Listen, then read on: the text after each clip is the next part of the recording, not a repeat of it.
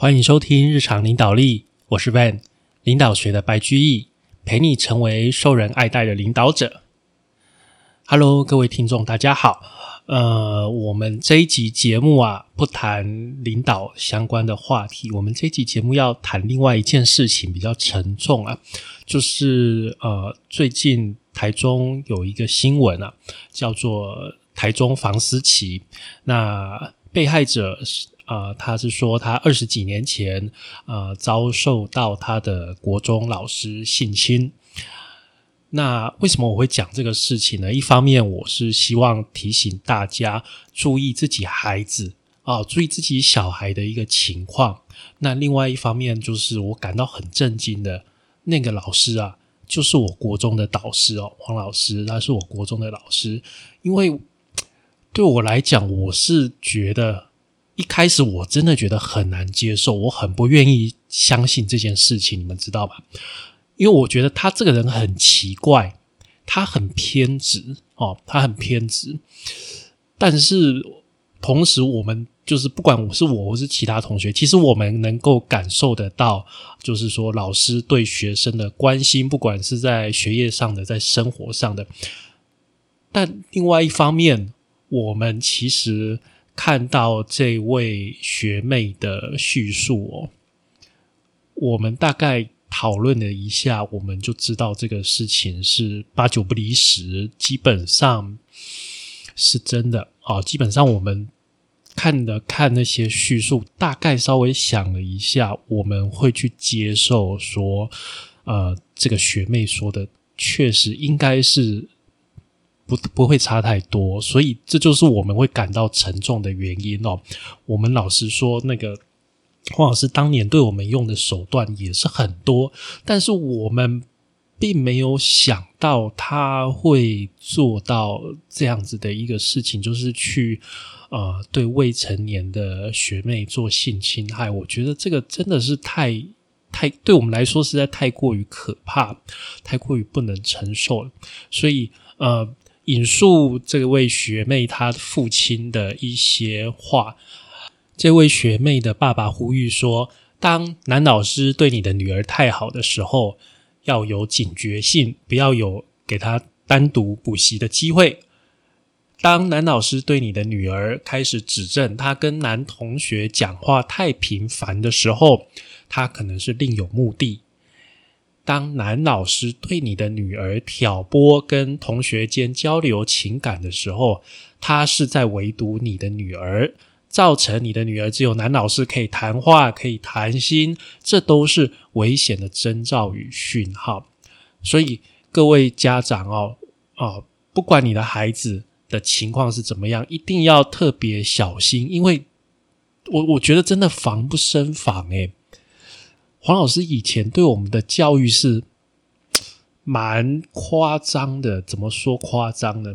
他真的认为他就是全世界就是他是对的哦，他一直在跟我们反复强调，这是很像一个邪教，大型的邪教。所以为什么后来我对直销有一些免疫力？我觉得可能是因为我国中的时候就已经接受过这种这种洗脑的一个情况。他非常确信他讲的。百分之百正确，一定都是对的。你们一定要跟着我这样子走才是对的。我走的方向就是人生的正道。所有啊，脱离我这个正道，有一些学长学姐啊，脱离我这个正道之后啊，哎呀，我过几年看到他们，都发现他们下场非常的凄惨。所以啊，有的人叫我铁口直断，哎。我国中的时候，他真的是这样跟我们讲，讲到最后，你会觉得说，哇，这个圣人啊，中国的古代的圣人啊，孔子、孟子、曾子之后，有朱熹，有王阳明，再下来应该就是我们的黄老师了吧？天呐，我们居然会被他洗脑成这样，你知道吗？而且啊，我记得我妈那时候有跟我讲哦，我妈跟我讲说，我们老师跟他讲说啊，像你们这些孩子都是很聪明的人，资质很好的这个孩子，如果他们没有走在正道上面，把他们的天赋拿去用在坏的地方，那很抱歉，你们的孩子会是世界上最厉害的坏蛋。天哪！他当年讲这个话的时候，我都没有想到，他就是他自己口中讲的这样子，他把他的天赋，他把他的细心，全部都用在去拐骗呃国中学妹的这个身上，这真的很可怕哦！我跟你讲，这不是单一案例哦。其实当年我们在学校的时候啊，我们班出去的时候，常常就有另外一位学姐哦，小丸子学姐，她比我们大一届。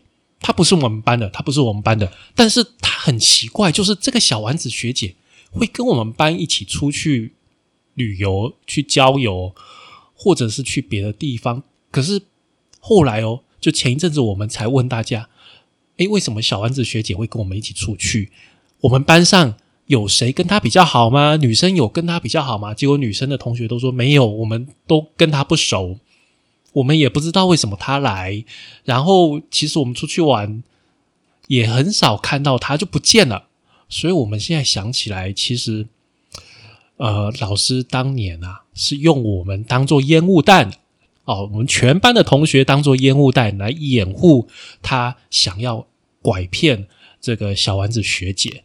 那其实啊，前几天我们也有看到学姐也有讲了。呃，他的心声啊，就是他很有可能他就是黄老师第一个开始下手的对象，因为他感觉他自己头脑其实没有那么好哦，他感觉他头脑没有那么好，然后他去黄老师的补习班补数学，然后啊，突然老师某一次一个有一个机会啊，就是这个小丸子学姐在等公车，晚上等公车，老师就过来关怀她，然后顺路就载她回家，然后啊，久了之后啊。这个学姐就觉得说，哎，老师很关心我啊，然后啊，老师又开始灌她迷汤，就说，哎，只有我看得见你的优秀，也只有我才可以让你更优秀。然后啊，也开始哦，开始去跟小丸子的学姐的这个父母去说，哎，你的女儿其实啊，她有资优生的一个资质，我可以帮助她，让她跟资优生一样。取得了父母的信任之后啊。这个老师啊，就开始接送学姐上学，然后接送她上补习班，然后三不五时送个卡片，然后送个礼物这样子。那对这个学姐，哎，我现在说学姐，但是她当年也不过就十四岁、十五岁的小孩子而已。她这样子的去拐骗她，她当然是完全的掉到她的一个诱骗之中。而且啊，久了之后啊，大家都发现说，哎，怎么你？都跟老师好，反而啊，班上的同学也更疏远他，变成说啊，他的人际关系里面只剩下他跟老师这一条线了，你知道吗？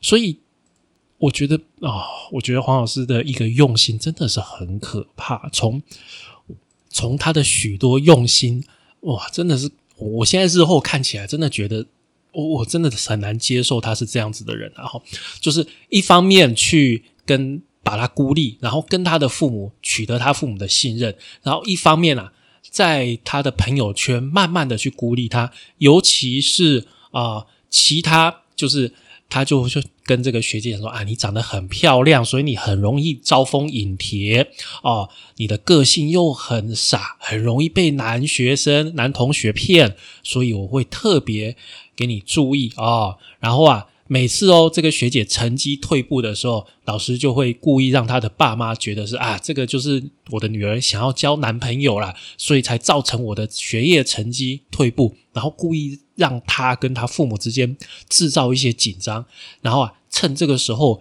又开始去拉拢她，说啊，有的时候啊，家不是避风港，他们不了解你，你看这样子去离间这个学姐跟父母的关系，就是这样子的两面手法，哎。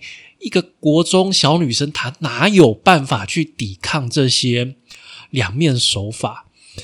你看，一层一层的开始把这个人，把这个学姐从她的生活圈全部全面的孤立起来，然后啊，一方面又给给她很多的温暖，给她很多的宠幸，很多的宠爱，让她觉得说她是非常特别的。然后终于啊，到了有一天呐，他就。这个我们的老师就开始把这个手放在学姐的腿上，然后啊，在某个契机就亲吻了学姐，就说：“这个是你的初吻，要好好的珍惜。我们的关系是超越师生与男女情爱之类的，然后啊，就开始做一些呃呃，就是不该做的事情哦。那学姐好在她有一最后还是有一些警觉性在，所以没有让老师得逞。但是啊，我我们现在时间其实我们自己串起来了，就是他从这个学姐失败了之后，他就开始找我们下一届的那个受害的学妹，慢慢的下手。那有了先前这个学姐的经验啊，我觉得呃，我们发现呃，老师他在更多的地方。变得怎么威力加强版，更加强他的手法，加强他的技巧。其实啊，这个学姐的手法跟对付学妹的手法是相当的接近的哦。从一开始的造神，然后拉拢父母，然后开始孤立，然后啊，当这个他的目标，当这个女学生啊，开始有了别的。男同学想要有兴趣的时候，他就开始污名化那些男同学，不断的去孤立，然后最后再借由独处的机会啊，慢慢的趁机下手，然后啊，他会制造很多机会，而且呃，其实就是师母，师母也是我们的老师哦，他也教我们班哦。那啊，我真的不知道老师是怎么样去去欺骗师母的啊。其实我们很同情师母，我们。因为师母也是我们的老师，我们真的是觉得师母很很很不容易，很不容易。因为我们觉得师母的个性是很开朗的，我我不相信就是老师做这种事情，我相信对师母是很大的伤害了哈。那他老师就借由师母又当了一个掩护，那。趁机背着师母这样子在在诱骗女学生等等，然后又不断的用这些掌控的手法，不断的重复。那我跟你讲，我在讲这些，其实心里还是很痛苦、很挣扎的。因为老师他有他疯狂的地方，他虽然有他，就是这个人，这个黄老师，他一生中的偶像是谁？你知道吗？是郝柏村。是郝柏村，郝贝贝，所以他这个人觉得他是绝对正确的，别人都是错的，只有他走在你要跟着他走在正道上才是对的。他是很偏执、很偏执的。那他讲的满口的仁义道德，我们也都以为他的道德标准是很高的，而且他其实怎么说，他还是真的。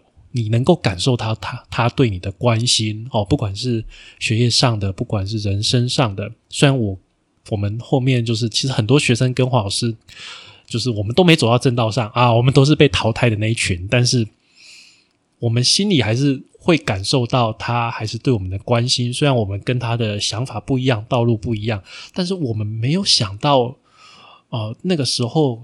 在我们青春岁月教我们道德要高标准的老师，干这些禽兽不如的事情，对我们的冲击真的是很大。我们不少同学其实很难过，就是心里面很难过，觉得怎么会发生这样子的事情？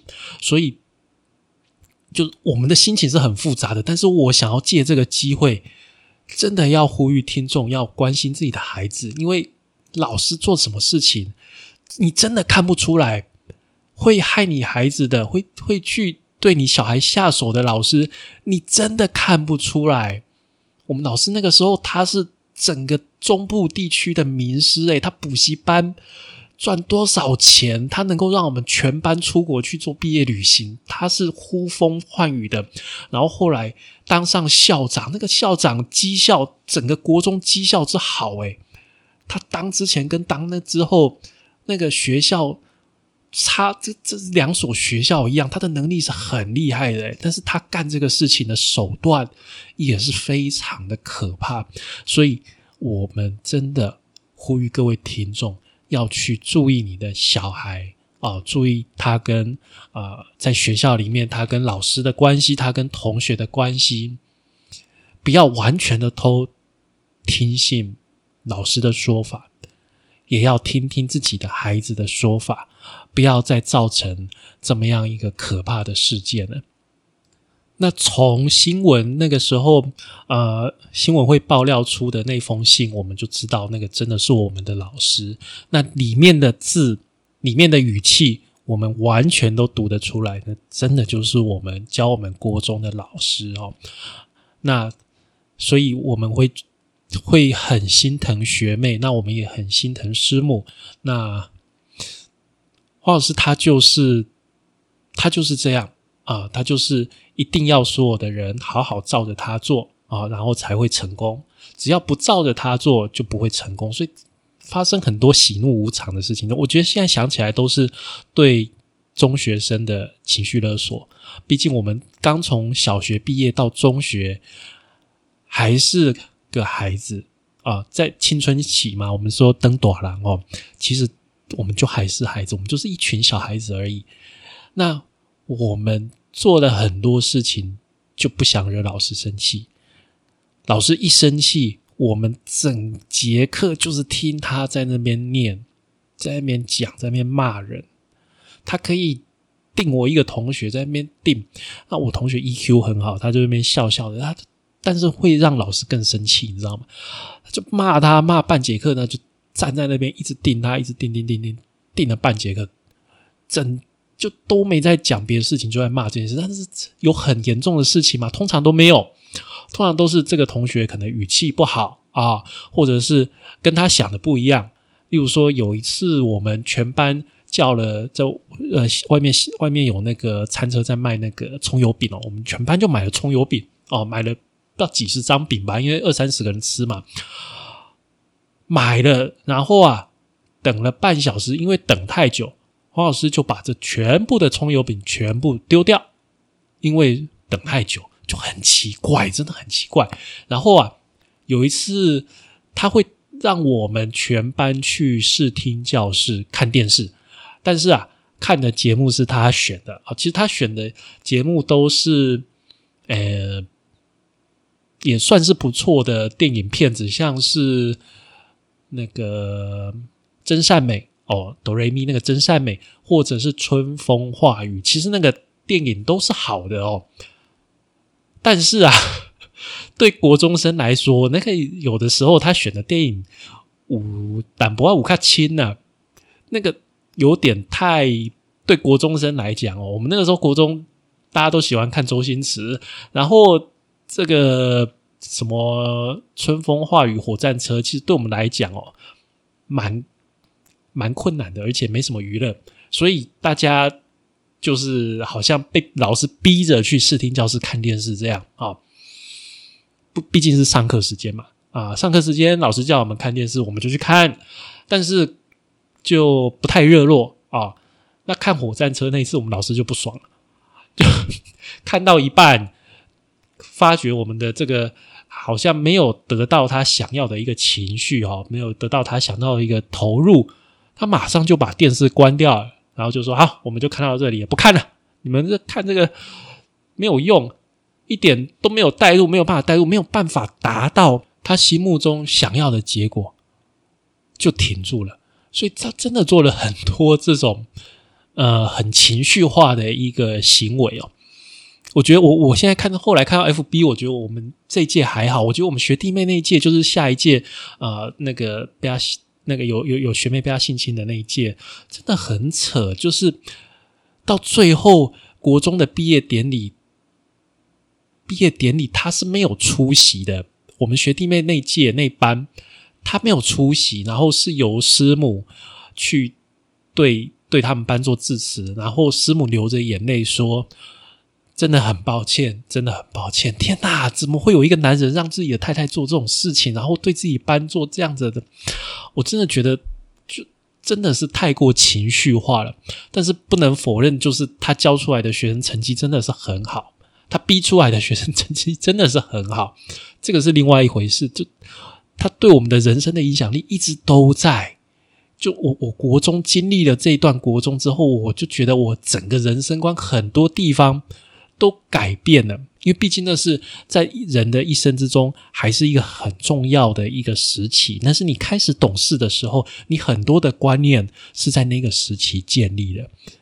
但是遇到那样的老师，他是很强力的、很强力的一个控制的一个形式。那固然他他希望我们走的是一个好的方向，他的手法不是这么好，但是你还是可以感受到，OK，虽然我不喜欢你的手法，但我知道你是在为我们好，所以我那时候的感受是这样，我知道你在为我们好，虽然是我不喜欢的方法，我可以接受，但是在他后来啊，现在我们知道这些事情之后，我们心里真的很复杂，原来这些一直以来我们以为是对我们好的。背后隐藏的动机是我们想都没有想过的，所以我们越想越可怕。真的奉劝各位家长不要太过相信，不要太过相信孩子的老师。我我真的觉得，就经过这一次之后，我们真的都要保持警戒。我真的没有办法去想象说，诶，我们的过去对我们这么好的老师。